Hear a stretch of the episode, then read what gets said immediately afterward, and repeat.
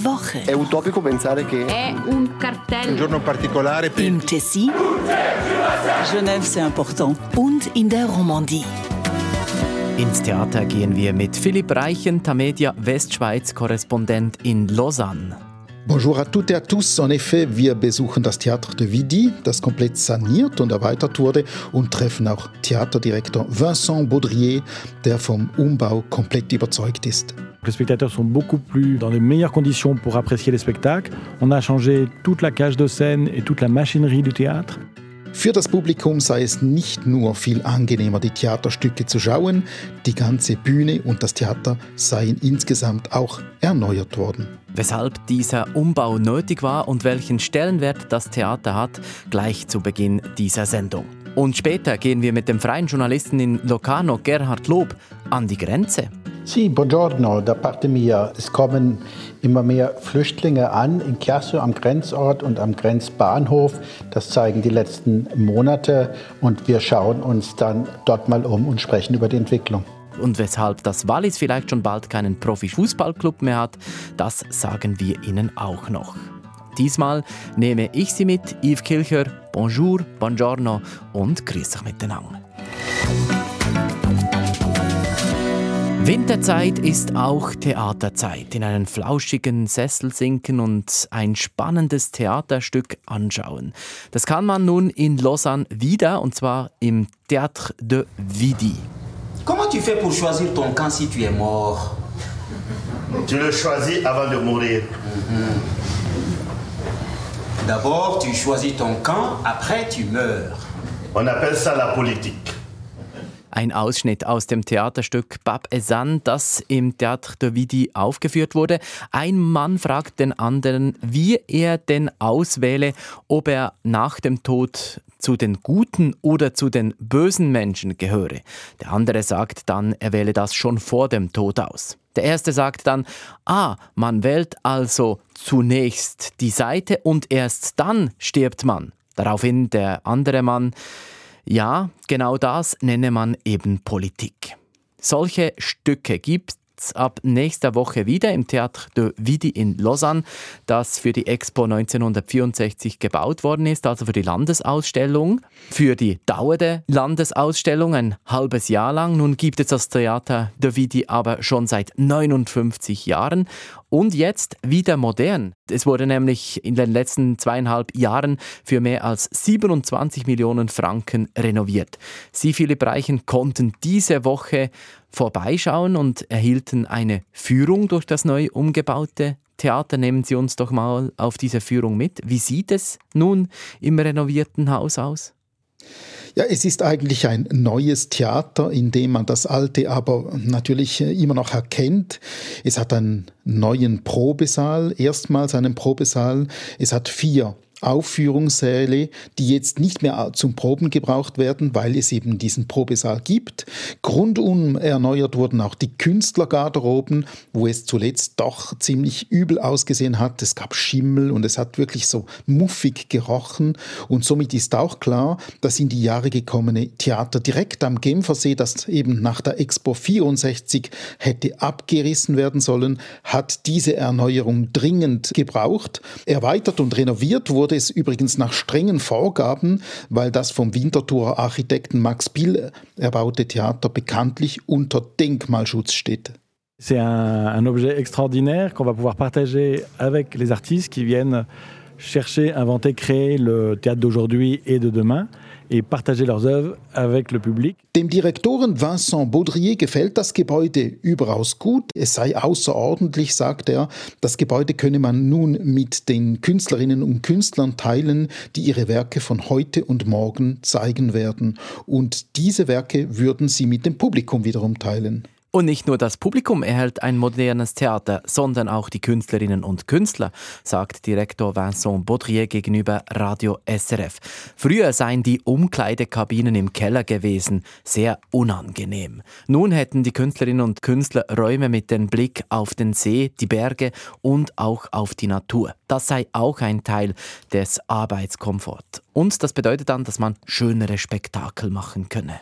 Les acteurs de la grande salle avant avaient des loges dans les caves du théâtre, qui étaient vraiment très inconfortables. Aujourd'hui, ils ont des belles loges avec des vues sur le lac, sur les Alpes, sur la nature. Ça fait partie du confort de travail, de la qualité du travail qui permet de faire les, plus beaux spectacles possibles après.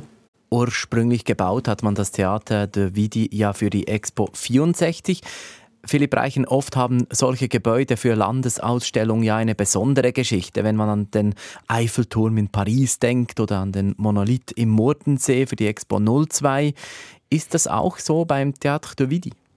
Ja, ich glaube, das kann man durchaus sagen. Es steht ja unter Denkmalschutz. Das Theater hat eine spezielle kantige Architektur mit großen Fenstern und einer Metallaußenhaut, nenne ich es jetzt mal. Es ist sehr hell in den Räumen und insbesondere im Foyer mit seiner historischen Bar und eben dieser Begegnungszone.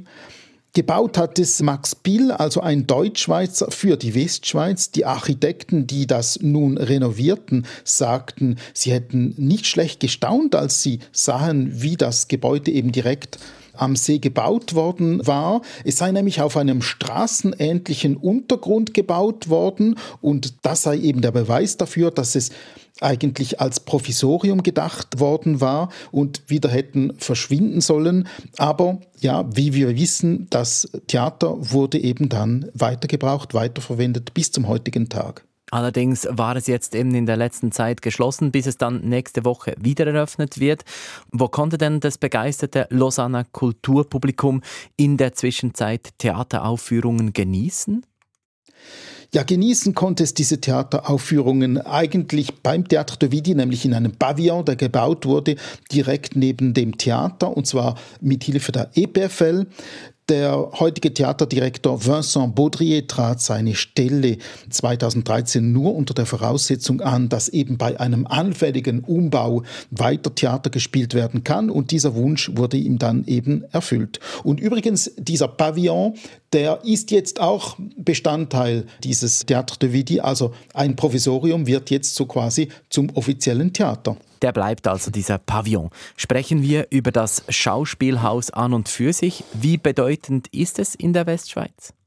Es ist sehr bedeutend, nicht nur für die Romandie, sondern für den ganzen frankophonen Raum. Ich glaube, man kann es durchaus vergleichen mit dem Schauspielhaus Zürich und mit der Rolle des Schauspielhauses Zürich eben, das für den ganzen deutschsprachigen Raum irgendwo eine Referenz sein will.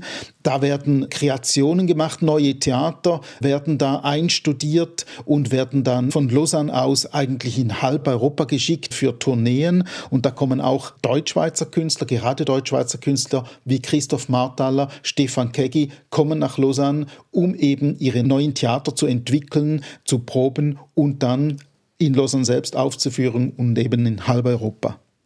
Letztes Jahr wurde in Lausanne das neue Museumsviertel eingeweiht, Plattform DIS mit dem Kunstmuseum, dem Museum für Design und angewandte Kunst und auch mit demjenigen für die Fotografie zeigen diese neuen Museen und auch das umgebaute Schauspielhaus die Ambitionen von Lausanne, eine wichtige Rolle bei der Kultur spielen zu wollen? Ja, ganz klar. Die Ambitionen von Lausanne genau im Kulturleben sind sehr, sehr groß. Man will Lausanne zu einer der führenden Schweizer Kulturstädte machen. Aktuell wird ja auch das Théâtre de Beaulieu umgebaut, das vor allem für Konzerte genutzt wird. Dann wird auch das Kino Capitol renoviert, das größte Kino der Schweiz, ein historischer Saal. Dann entstehen in der Innenstadt gleich zwei neue Musikclubs. Das alleine zeigt die Ambitionen, die eben die Stadt Lausanne hat. Und sein Syndic Grégoire Junot hat auch diese Woche wieder betont, eben man wolle wirklich Lausanne zu einer Kulturstadt machen. Das Schauspielhaus zu renovieren kostete mehr als 27 Millionen Franken. Gibt es auch kritische Stimmen dazu? Ja, die gibt es, äh, die kritischen Stimmen. Es gibt zwei Hauptvorwürfe. Das Theater sei zu international und biete zu wenig Raum für die lokalen Künstlerinnen und Künstler. Und der zweite Vorwurf ist, das Theater bekomme zu viele Subventionen. Dieser Vorwurf wird vor allem von der alternativen Theaterszene erhoben, weil das Problem ist, dass eben das Theater de Vidi seine durchaus qualitativen, hochstehenden Theaterstücke für eben einen sehr, sehr tiefen Preis anbieten kann und damit leidet dann eben auch die alternative Szene darunter. Viele Theatersäle sind ja leerer als noch vor der Pandemie. Das Theater Basel sagt zum Beispiel, es hätte 15 Prozent weniger Publikum. Wieso ist das Theater de Vidi in Lausanne überzeugt, weiterhin ein großes Publikum anziehen zu können? Ja, man muss ehrlicherweise sagen, dass auch das Theater de Vidi unter einem Zuschauerschwund leidet und das eigentlich schon seit eher langer Zeit. Und die Pandemie hat diesen Zuschauerschwund noch einmal akzentuiert. Aber eben mit dieser neuen Preispolitik, mit der Qualität der Theater, auch mit dem vor allem zeitgenössischen Theater will man eben ein neues Publikum anziehen, das Publikum verjüngen und das braucht vielleicht eben ein bisschen Zeit. Hören wir mal in die Kulturszene im Tessin bei Gerhard Lobrein. Gibt es da auch Projekte für neue oder moderne Schauspielhäuser? Nein, so etwas gibt es im Moment nicht. Ich muss auch daran erinnern, dass ein großer Theater- und Musiksaal im Jahr 2015 eröffnet worden ist, nämlich im neuen Kulturzentrum LAC von Lugano. Und sowas kann man sich wahrscheinlich nur einmal pro Generation leisten oder noch seltener. Ich möchte auch daran erinnern, dass viele Städtchen hier eigene kleine Theater haben. Denken wir an Chiasso, denken wir an Locarno, Teatro Kursaal, Bellinzona, Teatro Sociale das im Moment aber im Fokus der Öffentlichkeit steht. Dort im Übrigen, weil offenbar zu wenig Publikum kommt zu den Vorstellungen und es zu viel kostet. Diese Ansicht haben zumindest einige Gemeinderäte. Und deswegen wird dort die Situation sehr genau verfolgt. Und ist das tatsächlich so? Hat es zu wenig Leute im Publikum, im Teatro Sociale? Mein subjektiver Eindruck ist eindeutig ja. Allerdings war natürlich jetzt, wie das auch Kollege Reichen erklärt hat, die Covid-Zeit und in dieser ist es sehr schwierig, Vergleichswerte zu haben, denn die Theater waren ja zum Teil geschlossen. Aber auch die offiziellen Statistiken zeigen, dass ein Schwund eben da ist. Wir müssen jetzt wohl abwarten, wie sich das entwickelt in diesem Jahr. Aber die Meinungen gehen auseinander und zum Beispiel ist Mario Branda, der Stadtpräsident von Bellinzona, überzeugt, dass äh, das Teatro Sociale von Bellinzona gar nicht so schlecht dasteht, auch in Bezug auf die Publikumspräsenz, wie häufig behauptet wird. Das hat er gerade noch dieser Tage in einer Diskussionssendung am Radio RSI erklärt. Devo però anche dire che i dati di cui noi disponiamo non sono così negativi come quelli che adesso sembrano così essere qui prospettati. Er meint, dass die Daten vielleicht gar nicht so negativ sind, wie oft behauptet wird. Aber Brander musste sich der Mehrheit des Gemeinderats beugen. Und genau dieser Gemeinderat hat beschlossen, die Theaterdirektion praktisch kommissarisch etwas zu überwachen. Ihr wird eine künstlerische Kommission zur Seite gestellt. Jetzt könnte man sagen, es geht nur um ein Theater. Wieso gibt das Teatro Sociale und die Kommission überhaupt derart stark zu reden? Nun eben wegen der Zuschauerzahlen, aber auch natürlich wegen der Gelder, die die öffentliche Hand da reinbuttert. Die Frage ist, ist das im Ausgleich, ist das ausgeglichen? Und die Theaterleitung, ja, da ist wie häufig im Tessin auch eine politische Note, meines Erachtens zumindest darin, denn der Theaterleiter er wird kritisiert vor allen Dingen von der Rechten in Bellinzona und die Linke verteidigt ihn eher. Er selber, das ist kein Zufall, er war früher auch Chefredaktor der Gewerkschaftszeitschrift Aria, also links positioniert und vielleicht sind daher auch einige Dinge, die er auswählt, auch künstlerisch eher im Fadenkreuz, als das bei anderen Direktoren der Fall wäre. In der Romandie und im Tessin geben also für einmal nicht die Theaterstücke selbst zu reden, sondern die Häuser bzw. wie diese geleitet werden. In der Schweiz steigen die Asylzahlen. So sehr, dass Karin Keller-Sutter als Justizministerin im November sogar vorerst ein Programm stoppte, um besonders schutzbedürftige Flüchtlinge aufzunehmen. Und wenn mehr Asylsuchende in der Schweiz ankommen, dann fordert dies oft auch die Grenzregionen. Wie sieht die Situation konkret im Tessin aus, in Chiasso, Gerhard Lob? Ja, das Tessin und das Südtessin und damit auch Chiasso ist traditionell ein Hotspot für Migration, für illegale Einreisen. Und interessant ist eben, dass sich jetzt der Schwerpunkt in den letzten Monaten bzw. Wochen verlagert hat von der Ostgrenze, also wir reden da von der Schweizer Grenze Richtung Österreich, etwa bei Bux, wieder vermehrt nach Süden. Wir haben jetzt mehr illegale Grenzübertritte in der Region Süd als in der Region Ost. Das zeigt, dass sich wieder etwas verändert hat und die Migrationsrouten eben sich auch schnell ändern können. Können Sie selbst denn in Giasso tatsächlich beobachten, dass mehr Asylsuchende an der Grenze ankommen? Also, das ist ganz schwer zu beurteilen, denn da muss man sich schon ein bisschen auf die Statistiken von Grenzschutz und dem Staatssekretariat für Migration verlassen. Ich war verschiedentlich jetzt in jüngster Zeit auch am Bahnhof Chiasso und natürlich kann man sehen, wie dort fast immer junge Männer aussteigen aus den Zügen. Sie werden dann begleitet von den Beamten, sie werden dann erfasst. Die Statistik sagt, dass es ungefähr 120 sind am Tag, aber eigentlich ist es am Bahnhof ruhig, also da sind nicht Menschenmassen unterwegs. Steht der Tropfen höhlt den Stein sozusagen. Es sind immer wieder Ankünfte und in die Summe macht dann einiges aus. Und oft werden diese Menschen ja dann von Mitarbeitenden der Grenzwacht aufgegriffen. Was geschieht dann mit ihnen? Ja, sie werden dann erfasst, sie werden dann in ein Büro gebracht und auch die Fingerabdrücke werden genommen und sie haben dann die Möglichkeit, entweder einen Asylantrag zu stellen, dann kommen sie eben in ein Bundesasylzentrum, das ja auch in Chiasso einen Sitz hat, oder sie werden zurück nach Italien gebracht, wenn sie sagen, sie wollen keinen Asylantrag stellen Viele wollen ja nicht in der Schweiz bleiben, dann werden sie eben entweder zurückgebracht oder sie erhalten einen sogenannten Wegweisungsbescheid, der bedeutet, dass sie innerhalb von einer bestimmten Frist dann die Schweiz verlassen müssen. Wenn jeweils mehr Asylsuchende in der Schweiz ankommen, dann löst das auch politische Diskussionen aus. Früher hat zum Beispiel die populistische Lega-Partei schon Stimmung gemacht gegen die Asylsuchenden. Gibt es nun auch wieder politische Reaktionen? Ja, aber es ist nicht das große politische Thema im Moment. Und Chiasso selbst ist gewohnt, dass Flüchtlinge in der Grenzstadt sind und dort durchreisen. Interessant ist eigentlich, finde ich zumindest im Moment, dass wieder ein Fall da ist. Im Versaska-Tal, also im abgelegenen Versaska-Tal, haben wir eine 32-jährige Mutter aus Afghanistan mit ihrer achtjährigen Tochter, die dort lebt und ausgewiesen wurde weil sie ihren Erstantrag eben in Slowenien gestellt hat, muss sie eigentlich gemäß Dublin-Abkommen dorthin zurück.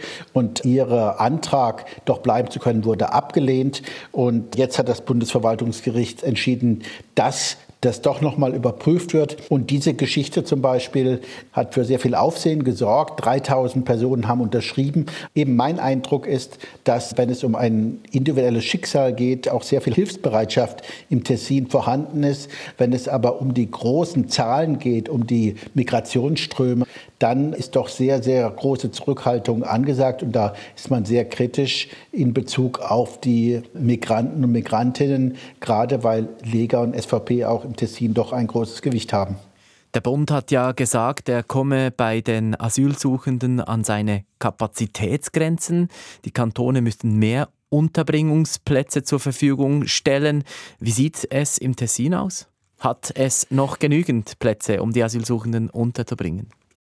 Ja, im Moment ist das so, zumindest gemäß meinen Informationen. Das äh, SEM sagte mir kürzlich, dass die Auslastungsrate ca. 70 Prozent beträgt in den Bundesasylzentren im Chiasso und das liegt natürlich auch daran, dass viele Personen keinen Asylantrag stellen. Also nicht alle Migranten sind eben Asylbewerber. Da muss man sehr genau hinsehen. Und deswegen gibt es auch diese ganz unterschiedlichen Zahlen. Und die, die zurückgeschafft werden nach Italien, die kommen in Stabio kurzzeitig unter in einer Zivilschutzanlage. Und bisher ist die nicht überfüllt. Also das wird vom Kanton gemanagt. Und die Abwicklung ist, soweit ich weiß, bisher eigentlich problemlos. Wie ist die Situation in der Romandie? Philipp Reichen, gibt es noch genügend Plätze in den Asylunterkünften der Westschweizer Kantone? Ja, hier sieht es doch ein bisschen anders aus. Die Plätze werden knapp, sehr knapp sogar. Nehmen wir das Beispiel des Kantons Wallis, der kürzlich öffentlich auf seine schwierige Situation aufmerksam gemacht hat. Vier Prozent der neu ankommenden Asylsuchenden werden dem Wallis zugeteilt. Das hat eben dazu geführt, dass seit Ende September monatlich über 200 neue Flüchtlinge im Kanton eingetroffen sind und aktuell müssen 5500 Menschen betreut werden. Das erschöpft die Aufnahmekapazitäten jetzt. Das Unterbringungskonzept musste angepasst und verstärkt werden und ausgebaut werden. Jetzt äh, werden selbst wieder Gruppenunterkünfte geöffnet und man muss auch auf Zivilschutzanlagen zurückgreifen, um eben die Flüchtenden unterbringen zu können. Dass mehr Menschen in der Schweiz Asyl wollen, das spüren die Romandie und das Tessin also ganz unmittelbar. Und bei die Woche in Tessin und Romandie gehen wir nun auf den Fußballplatz. In der Romandie gibt es ja regelmäßig Profimatches in der höchsten Fußballliga, wie hier zwischen dem FC Sion und FC Lausanne Sport aus der letzten Saison. In der Startphase spielt nur Rot-Weiß. Sion ist in bester Spiellaune, traut sich etwas zu. Seredie aus großer Distanz gar nicht ungefährlich.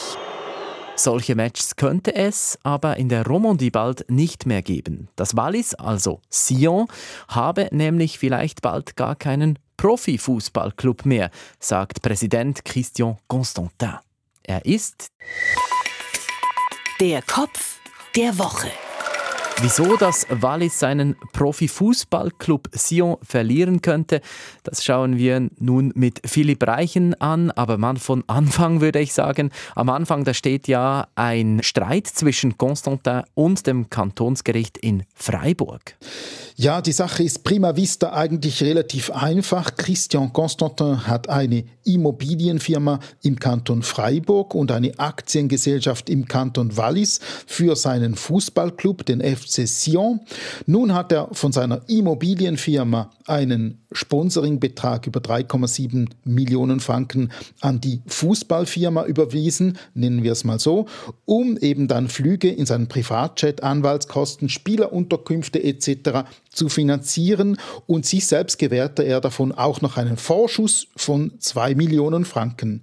Die 3,7 Millionen Franken zog er im Kanton Freiburg von seinen Steuern ab, also von der Immobilienfirma, doch damit war die Steuerverwaltung dann nicht einverstanden, was wiederum Constantin nicht akzeptierte. Kurzum, die Parteien landeten dann eben vor Gericht. Das Kantonsgericht schlug sich auf die Seite der Freiburger Steuerverwaltung. Das Bundesgericht gab dem Freiburger Kantonsgericht nun Recht und hat das Urteil bestätigt. Und Constantin muss jetzt eben kräftig Steuern nachzahlen. Und er sagt ja, er habe das nur so gemacht, weil das Walliser Steueramt dies offenbar gut geheißen hat, könnte der Bundesgerichtsentscheid nun auch Auswirkungen auf die Abmachung im Wallis selbst haben? Die Steuerverwaltung im Wallis sieht natürlich nicht gut aus, das muss man so sagen. Man ist sich in Sitten aber keiner Schuld bewusst. Der oberste Steuervogt, Peter Albrecht heißt er, betonte, er habe ein entsprechendes Ruling gegeben, also das heißt eine feste Abmachung mit Constantin selbst sei im Wallis jedenfalls alles geklärt gewesen, so Albrecht. Und wie hat Christian Constantin selbst auf dieses Urteil reagiert? Ja, Christian Constantin ist ein emotionaler Mensch und so hat er dann auch reagiert, wie so oft. Er sagte, dass das Bundesgericht verhindere, dass Unternehmen Fußballclubs finanziell unterstützen. Damit werde es für die Clubs noch schwieriger zu existieren. Dem Fernsehen RTS versicherte Constantin aber, dass die Freiburger Justiz und auch das Bundesgericht dies genauso wollten, also die Clubs quasi schädigen, und bemerkte keck, dass vielleicht sogar noch das Sion-Stadion, das Tourbillon, man umtaufen sollte in Christian Constantin Stadium Arena. Il faudrait peut-être dire, au lieu d'appeler le Stade Tourbillon, il faudrait faire le CCSA pour l'appeler le Christian Constantin Stadium Arena. So oder so, Christian Constantin zieht Konsequenzen. Er hat nach dem Urteil angekündigt, in anderthalb Jahren sei Schluss für ihn beim FC Sion. Wieso das? Ja, Christian Constantin sagt, er habe seinen Abgang eigentlich schon längst angekündigt. Nach dem Bundesgerichtsentscheid sei der Entscheid nun aber definitiv. In eineinhalb Jahren sei Schluss mit ihm als Präsident des FC Sion und es gebe auch keinen Nachfolger, weil niemand den fehlenden Betrag im 25 Millionen Franken Budget aufbringen könne und wolle. Aber wissen Sie, Christian Constantin sagte mir in einem langen Gespräch nach der Annahme der Zweitwohnungsinitiative bereits, dass das Wallis aus der Schweiz austreten müsste. Das ist natürlich nicht passiert. Das Wallis ist bekanntlich heute immer noch Teil der Eidgenossenschaft. Und natürlich, Christian Constantin hat im FC Sion sehr, sehr viel mehr zu sagen als im ganzen Kanton Wallis. Aber vielleicht muss man diese Aussage, dass eben jetzt Constantin die Dinge hinschmeiße, beim FC Sion auch ein bisschen wie soll ich sagen, relativieren. Als aus, ja, relativieren, aus dem Moment geboren verstehen. Das heißt, man muss auch die Aussage relativieren, dass es in ein paar Jahren gar keinen Profiklub mehr gäbe, wie er es nämlich selbst auch wieder gesagt hat. Ja, das kommt natürlich schon auch auf seine Haltung drauf an, also wie er sich jetzt entscheiden wird. Er selbst sagt, wenn kein Geld mehr für den Profibetrieb da sei, dann sei eben dann die ganze Fußballwelt in Wallis nicht mehr zu retten. Der FC Sion könne im besten Fall noch in der Challenge League oder eben dann in der ersten Liga oder über Promotion League spielen, wie man sie heute nennt. Er habe auch keinen Nachfolger. Sein Sohn Barthélemy, der komme als Nachfolger nicht in Frage, so Christian Constantin. Er malt also ziemlich schwarz und sagt, wenn es dann auch keine Profimannschaft mehr gibt, dann fehle dann auch das Geld für die Finanzierung der Nachwuchsarbeit. De père de football professionnel en Valais, qu'économiquement, c'est déjà une perte étatique et sociale de 10 millions. En plus de ça, c'est une, une, chaîne qui va s'éteindre. C'est pas, c'est pas très rigolo. Le processus d'avoir des gens mécènes, entrepreneurs du coin, c'est un processus ancestral du siècle passé qui a son terme. Christian Constantin betont in diesem Interview, das treffe das Wallis schwer. Wenn man einige Profifußballer verliere, sei das ein wirtschaftlicher und sozialer Verlust von 10 Millionen Franken für die Allgemeinheit. Das könne noch andere Folgen haben und sei überhaupt nicht lustig. Nun gehe die uralte Zeit zu Ende mit einem unternehmerischen Mäzen aus der Gegend im Rücken, also ihm Christian Constantin. Und wenn sich Christian Constantin nicht mehr um den Fußballclub kümmert, dann zieht er vielleicht in die Region von Gerhard Lob. Christian Constantin hat nämlich im Herbst ein großes Projekt angekündigt in der Nähe von Lugano am See in San Martino, dort wo heute ein altes Restaurant steht.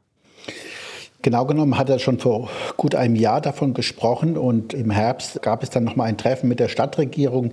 Es geht um Capo San Martino. Das ist ein Vorsprung eine kleine Halbinsel, wenn man so will, direkt gegenüber von Campione zwischen Lugano und Melide. Und es ist ein traditionelles Restaurant, was dort steht, aber schon seit Jahren leer steht. Und er hat sich da verliebt in diese Liegenschaft und hat damals angekündigt, diese kaufen zu wollen und da was Großes machen zu wollen. Außerdem schwärmte er von einem Radweg, einem Veloweg, den er praktisch direkt neben der Straße auf dem Wasser verlaufen lassen will und auch noch finanzieren will. Worte sind viele gefallen schon in diesem Zusammenhang. Konkret gesehen haben wir von dem ganzen Projekt aber noch nichts. Christian Constantin für einmal also nicht in den Medien, weil er einen Trainer auswechselt, sondern weil er sich selbst auswechseln will. Le Doc. Sie hören die Woche in Tessin und Romandie und da gehen wir nun in die Luft. So tönt eine Drohne, die fliegt. Und so tönen könnte es schon bald im Tessin und zwar häufiger auf einem ehemaligen Militärflugplatz in Lodrino in der Riviera zwischen Bellinzona und Biasca. Dort soll nämlich ein Drohnenkompetenzzentrum entstehen. Was ist genau geplant, Gerhard Lob? Ja, Drohnen sind eine Technologie, in der viele Potenzial sehen. Und es gibt in diesem Bereich auch einige Start-up-Firmen. Und auf diesem Jetzt muss man sagen, ehemaligen Militärflugplatz in Lodrino sieht man eben die Möglichkeit, solchen Start-up-Firmen eine gute Heimat zu bieten, Entwicklungschancen und daran hat man schon seit einigen Jahren gearbeitet. Auf dem Flughafengelände sind eben nun auch Liegenschaften und Büros, wo diese Firmen unterkommen können. Der Gemeindepräsident von Riviera, Alberto Pelander, hat auch diese Woche während einer Pressekonferenz erklärt, dass man daran eisern gearbeitet habe, um das zu ermöglichen. Wir hören ihn hier im Ton von Radio RSI.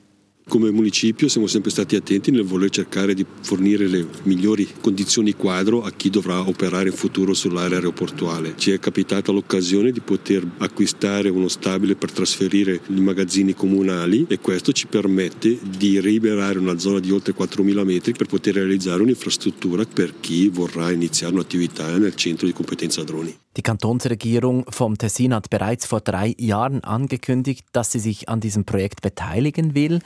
Wieso ist dieses Projekt für das Tessin wichtig? Es ist ein absolutes Prestigeprojekt für den Kanton Tessin, denn das Tessin möchte sich als Kanton präsentieren, der innovativ ist, der auch in die Zukunft schaut. Und da ist man natürlich sehr froh, wenn solche Start-up-Firmen da sind. Und der Wirtschafts- und Finanzdirektor Christian Witter hat mehrere Jahre auch daran gearbeitet, dass das Tessin integriert wird in die Greta Zurich Area also in die Standortmarketing Tessin sozusagen als kleiner Südableger von Zürich. Das hat auch geklappt. Und in diesem ganzen Kontext spielt das Drohnenkompetenzzentrum dann wiederum eine wichtige Rolle, um den Standort auch außerhalb des Kantons zu vermarkten und für Start-up-Firmen interessant zu machen. Aber eben seit der Ankündigung ist es drei Jahre her. Wieso dauert das so lange? Das war viel Administration dazwischen. Es ist nicht ganz so einfach, einen bisherigen Militärflugplatz in einen zivilen Flugplatz umzumünzen.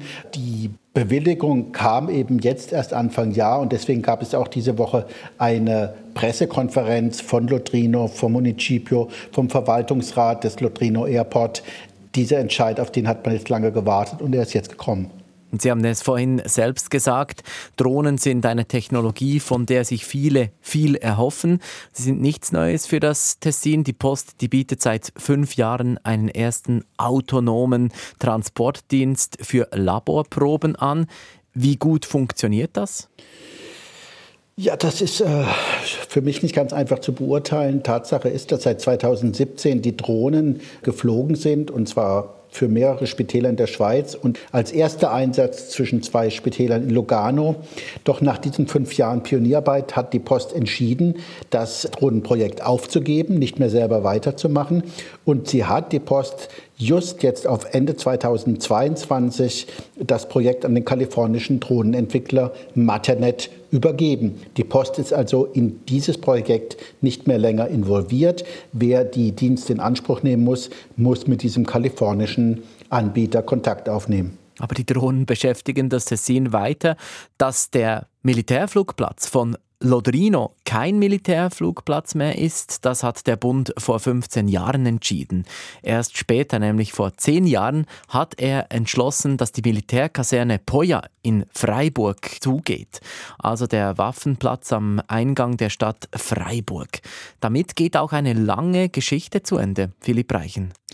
Ja, eine sehr lange Geschichte, sogar 70 Jahre, um genau zu sein. Es gibt also Generationen von Männern und wohl auch einigen Frauen, die während ihrer Militärzeit mal in einem Schlafsaal von La Poya lagen oder auf dem Kasernenareal ihre Gewehre oder Pistolen putzen mussten. Nun ist aber definitiv Schluss damit. Die Kaserne wurde geschlossen. Das tut auch dem Kommandanten der Kaserne Guy Strickler weh, wie er gegenüber RTS versicherte. Je suis né à Fribourg, donc je, connais cette caserne depuis le début. J'ai fait mon recrutement ici il y a plus de 25 ans en arrière et maintenant de, moi-même dans la fonction de commande d'armes de la, de la quitter, c'est un peu particulier.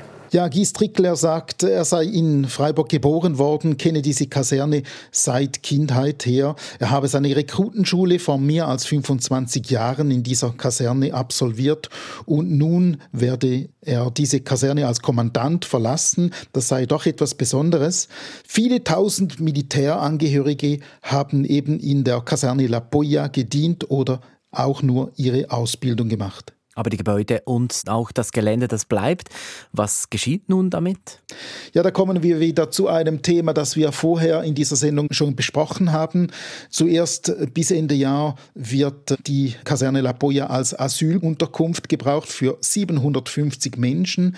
Wie es dann weitergeht, ist bis jetzt noch nicht klar. Die Stadt Freiburg will auf dem Gelände ein ganzes Quartier bauen, allenfalls. In den letzten Jahren wurden so einige Projektideen diskutiert, vom Olympiaschwimmbecken über eine Haftanstalt bis zum Bau von Genossenschaftswohnungen.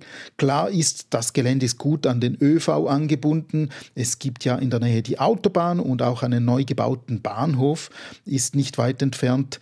Jetzt muss aber die Stadt handeln und hat dafür ein Strategiekomitee eingesetzt, das eben Zukunftsvisionen entwerfen will. In Freiburg ist auf dem Gelände der ehemaligen Militärkaserne Poja also noch alles möglich, aber noch nichts entschieden, während im Tessin der Höhenflug mit Drohnen geplant wird.